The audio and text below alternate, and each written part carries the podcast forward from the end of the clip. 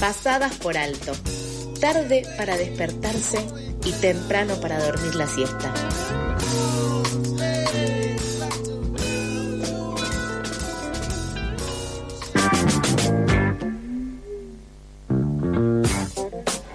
Ocho y 34 de la mañana de este miércoles 14 de septiembre. Este lunes, desde muy temprano, las calles del barrio porteño de Constitución vivieron lo que fue un intento de desalojo de más de 70 familias en la calle Solís 1839. Las consejerías de vivienda informaron que desde primeras horas del lunes más de 70 familias amanecieron con su calle vallada.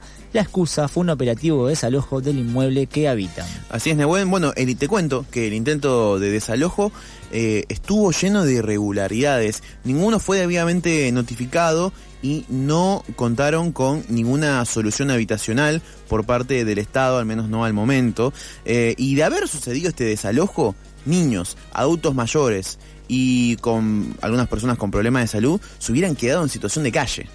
Eh, así es, Nico, estuvimos viendo esta situación y para profundizar sobre esta temática vinculada a la crisis habitacional de la Ciudad Autónoma de Buenos Aires, conversamos con Gigi Crane, integrante de la organización Consejería de Viviendas. Buen día, Gigi, Nebuen y Nicolás te saludan.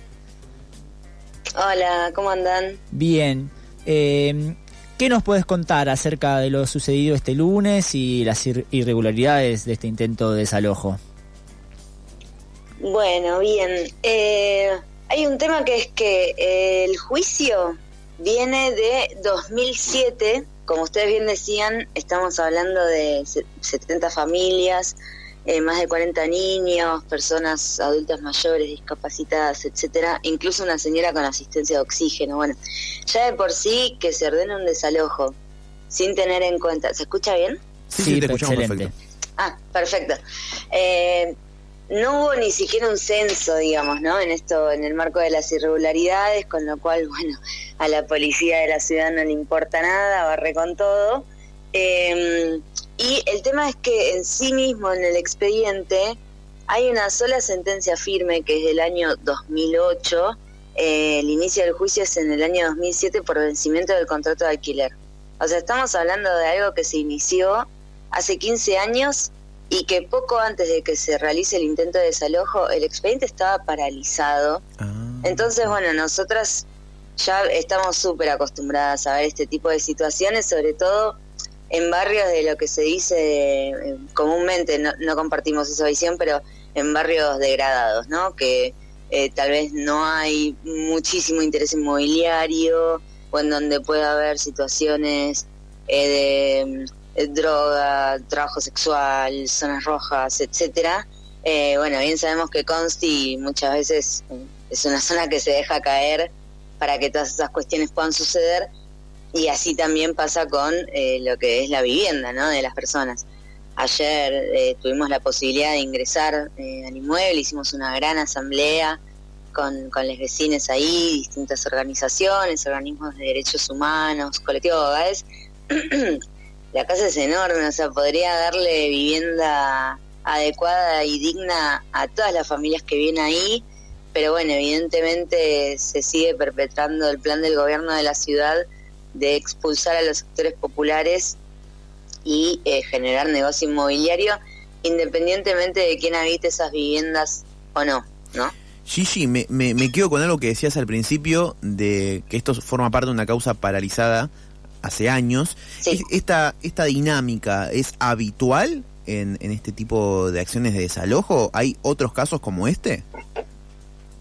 Sí, sí, seguro porque eh, uno nunca sabe eh, cuándo aparece un sobre, cuando aparece alguna red que las hay y muchísimas de eh, abogados, escribanes, eh, truches, ¿no? Que firman como el papelito necesario.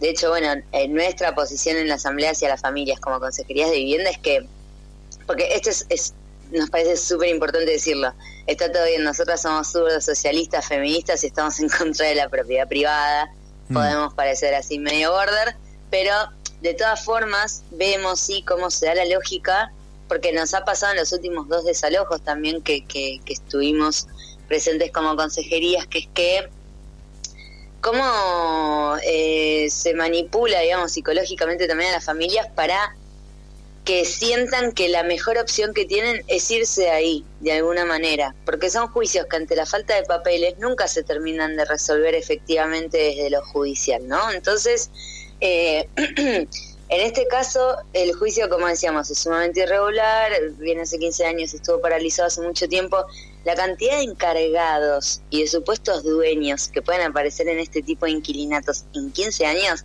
hay vecinos que viven hace más de 20 años y ayer nos contaban toda la gente a la que a través de las décadas le fueron pagando el alquiler, ¿no? Entonces era, bueno, primero vino Oscar, después vino Ramona, después vino Luisa, después vino este así. Y muchas veces incluso el inmueble había sufrido clausuras por peligro de derrumbe.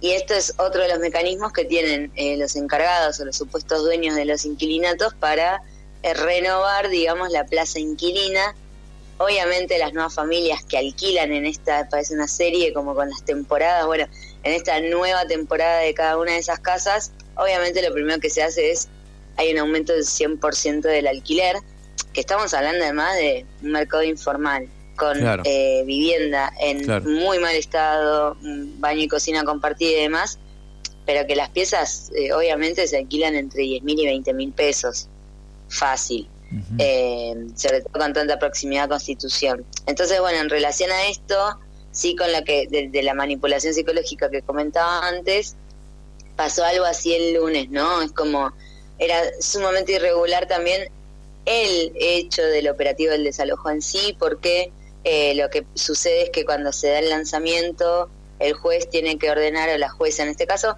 tiene que ordenar a distintos efectores. Tiene que estar el SAME, tiene que estar el VAP, eh, bueno, así. Tiene que avisar a defensores de menores, etcétera, etcétera. El único que respondía el oficio del juez fue el defensor de menores. Entonces, si el juez no tenía garantizado que hubiera ambulancias, que estuviese Buenos Aires presente, después podemos discutir lo que hace Buenos Aires presente, ¿no? En los desalojos, pero digo, como en términos de protocolo, de por sí ya era eh, eh, cancelable, digamos, este era nulo el operativo de desalojo. Totalmente. Pero lo que lo frenó fue la presencia de las organizaciones, la presión de los vecinos, la resistencia, que eso es fundamental, y bueno, también se, se mediatizó. No sé si puedo cerrar con lo de la presión psicológica, porque me sigue quedando atrás. ¿O quieren, eh, no, no, totalmente. Yo quería sí eh, traer eh, acá a colación que una vez que une ve el video también es es impactante como la demostración de fuerza de la policía, 6 de la mañana, 7 de la mañana, gran, parándose. Gran despliegue.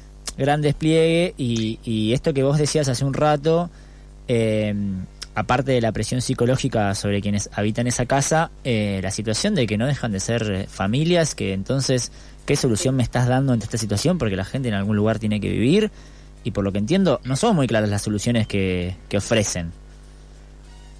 No, exacto. De hecho, de por sí ya imaginemos el shock. En general, en la situación de desalojo, mal que mal, algún tipo de idea se tiene, ¿no?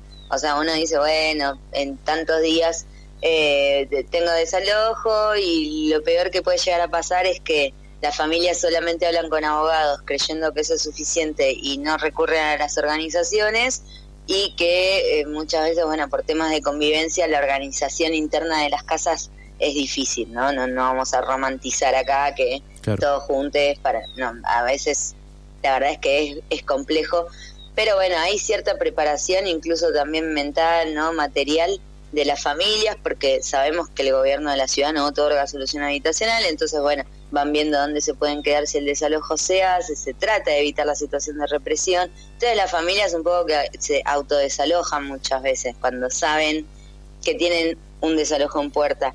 En esta situación, ayer nos contaba el, señor que más temprano se levanta, que es el que va a vender café a la estación de Constitución que está ahí a cinco cuadras. Mm. Cada tipo salía de repente de todo eso, ¿no? Claro. Vuelve a entrar a, la casa y empieza a gritar. Salgan todos, despiértense, nos vienen a desalojar, no sé qué. A la señora que estaba bien sobre la vereda le rompían la ventana, bueno, como...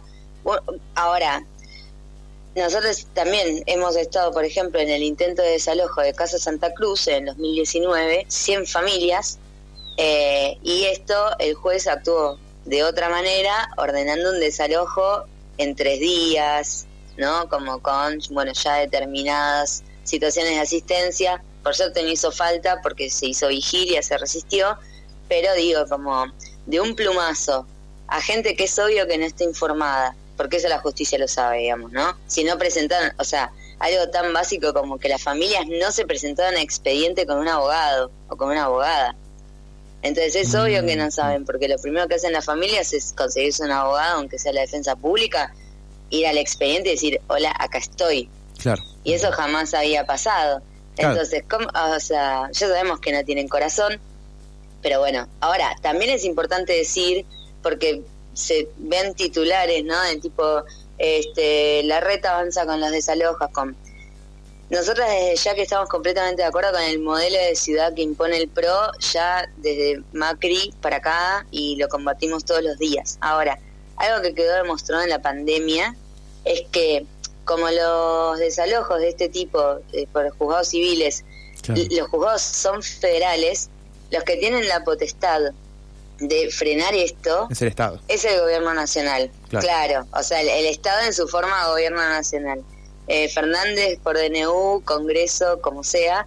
Eh, pero bueno, obviamente entendemos que en la situación de crisis y de ajuste actual que hay este, a, pedido del FMI, eh, claramente sería importante pelear de conjunto por medidas como la suspensión de los desalojos, porque además la verdad es que acá en la ciudad estamos asistiendo a una ola de desalojos, no tememos decirlo, del mes pasado para acá 22 eh, familias en San Telmo, 15 familias en la Rey Córdoba, ahora en intento de desalojo de las 70 familias en Constitución. Entonces también lo que nos sorprende un poco es que están siendo casos de muchas, muchas, muchas familias. Y ya para cerrar, para ir al tema de las soluciones habitacionales, eso sí le corresponde al gobierno de la ciudad, claramente no las hay, lo único que le ofrecen a las familias son paradores y el subsidio habitacional, pero de emergencia, o sea, les garantizan un solo pago de mm. máximo 16 mil pesos que no les alcanza a las familias para ir a ningún alquiler, ni en hoteles, ni en pensiones, ni en villas. Y hay un gran problema que nosotras como consejerías eh, arrancamos hace un par de semanas la campaña de Ni un pibi sin techo, porque bueno, ya está el uso y costumbre muy naturalizado de que los alquileres no aceptan niñes. Sí, sí. Vayan a saber por qué. Sí, Gigi, te, comento brevemente, bueno, recién comentabas de, las posibles soluciones que, que, brinda el gobierno, que ya son, son escasas o escuetas. Eh, en este caso, la Defensoría del Pueblo intervino eh, y se acordó un plazo hasta el próximo 22 de septiembre. Claro, este, y van a negociar con las 70 familias una reubicación eh, habitacional. ¿Qué, qué, qué nos puedes contar brevemente de esto? ¿Es, ¿Se está haciendo lo mismo que nos decías hace unos segunditos? Eh, sí, o sea, ahí, bueno, un poco la Defensoría del Pueblo muchas veces funciona como, como una especie de muleta para los planes del gobierno de la ciudad, ¿no? Porque, bueno, en esto retomando un poco lo que yo decía al principio de la cuestión de la, de la manipulación psicológica, que es que la jueza, cuando vio que no se podía hacer el desalojo porque había irregularidades en el procedimiento, porque estaban todos los medios ahí y sabemos del blindaje mediático que tiene la reta más encima de su campaña presidencial para el 2023, y bueno, ya el desalojo no se iba a realizar. Ahora, no sabíamos si iba a suceder el día siguiente, ¿no? Entonces, bueno, lo que decía la Defensoría del Pueblo era, la jueza da tres días, vamos a pedir 20, finalmente se negoció y se, se dio este plazo de 10 días. Pero ahí es donde para nosotros está el truco y lo primero que hay que preguntarse en realidad es si las familias efectivamente tienen que irse de ahí, ¿no? Porque a veces como que te engrampan con esto de, uy, bueno, mira qué suerte, no te sacan ahora, conseguimos 10 días. En primer lugar, en 10 días ninguna familia consigue solución. No, no hablo de las 70, hablo de una. O sea, ahora una familia se pone a caminar y a tratar de conseguir un hotel por la zona, ¿por qué también? Porque ellos tienen sus changas ahí, venden por ahí, laburan por ahí, los pibes van a la escuela por ahí. Claro. Entonces muchas veces pasa que el gobierno de la ciudad dice, bueno, nosotros asistimos en la búsqueda de lugares falsos, ¿no? Los quieren mandar a paradores o lugares semicarcelarios. Y cada tanto aparece alguna pieza que acepta niñes y o mascotas, pero en mataderos, que es hermoso el barrio de Mataderos, pero la gente que salía de la, de la casa y tenía cinco minutos la escuela de los pibes y ya tenía su vida organizada, digamos, para un menor una niña que queda en situación de calle, la continuidad de la escolaridad es completamente imposible. Y recordemos la medida que anunciaron la reta de Acuña hace poco, que era que los que no cumplían con la presencialidad, además, Claro. se les va a dar de baja la ciudadanía porteña a las familias. Tal cual. Entonces, es, es un combo explosivo de expulsión efectivamente de las clases populares. Entonces, bueno, eh, lo que se definió ayer en la Asamblea es, obviamente, o sea, lo primero que hacemos las organizaciones es ayudar a que las familias se organicen. No nos educaron para organizarnos, no nos educaron para pensar colectivamente. Entonces, bueno, lo primero que tiene que suceder es una asamblea de vecinos. Después, bueno, plan A, plan B, plan C, ¿no? Como decimos, hay que estar preparados para todo panorama. Las familias a través del patrocinio del CAJ, del Centro de Acceso a la Justicia, eh, hicieron un pedido de extensión de esta prórroga por 90 días, no por 10 días. Hay que ver si la jueza le da lugar o no.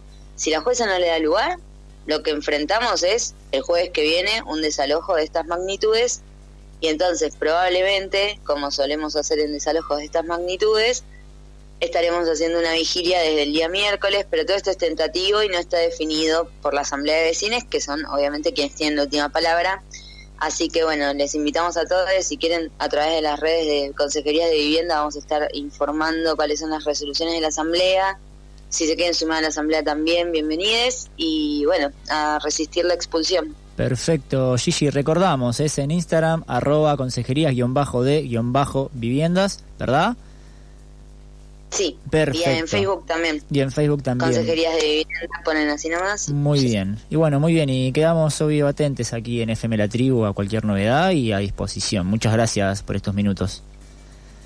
Por favor, gracias a ustedes. Un abrazo. Un abrazo y buen miércoles. Pasaba Gigi Klein, integrante de la organización Consejería de Viviendas, quien profundizó sobre la crisis habitacional y el intento de desalojo de más de 70 familias este lunes en el barrio porteño de Constitución.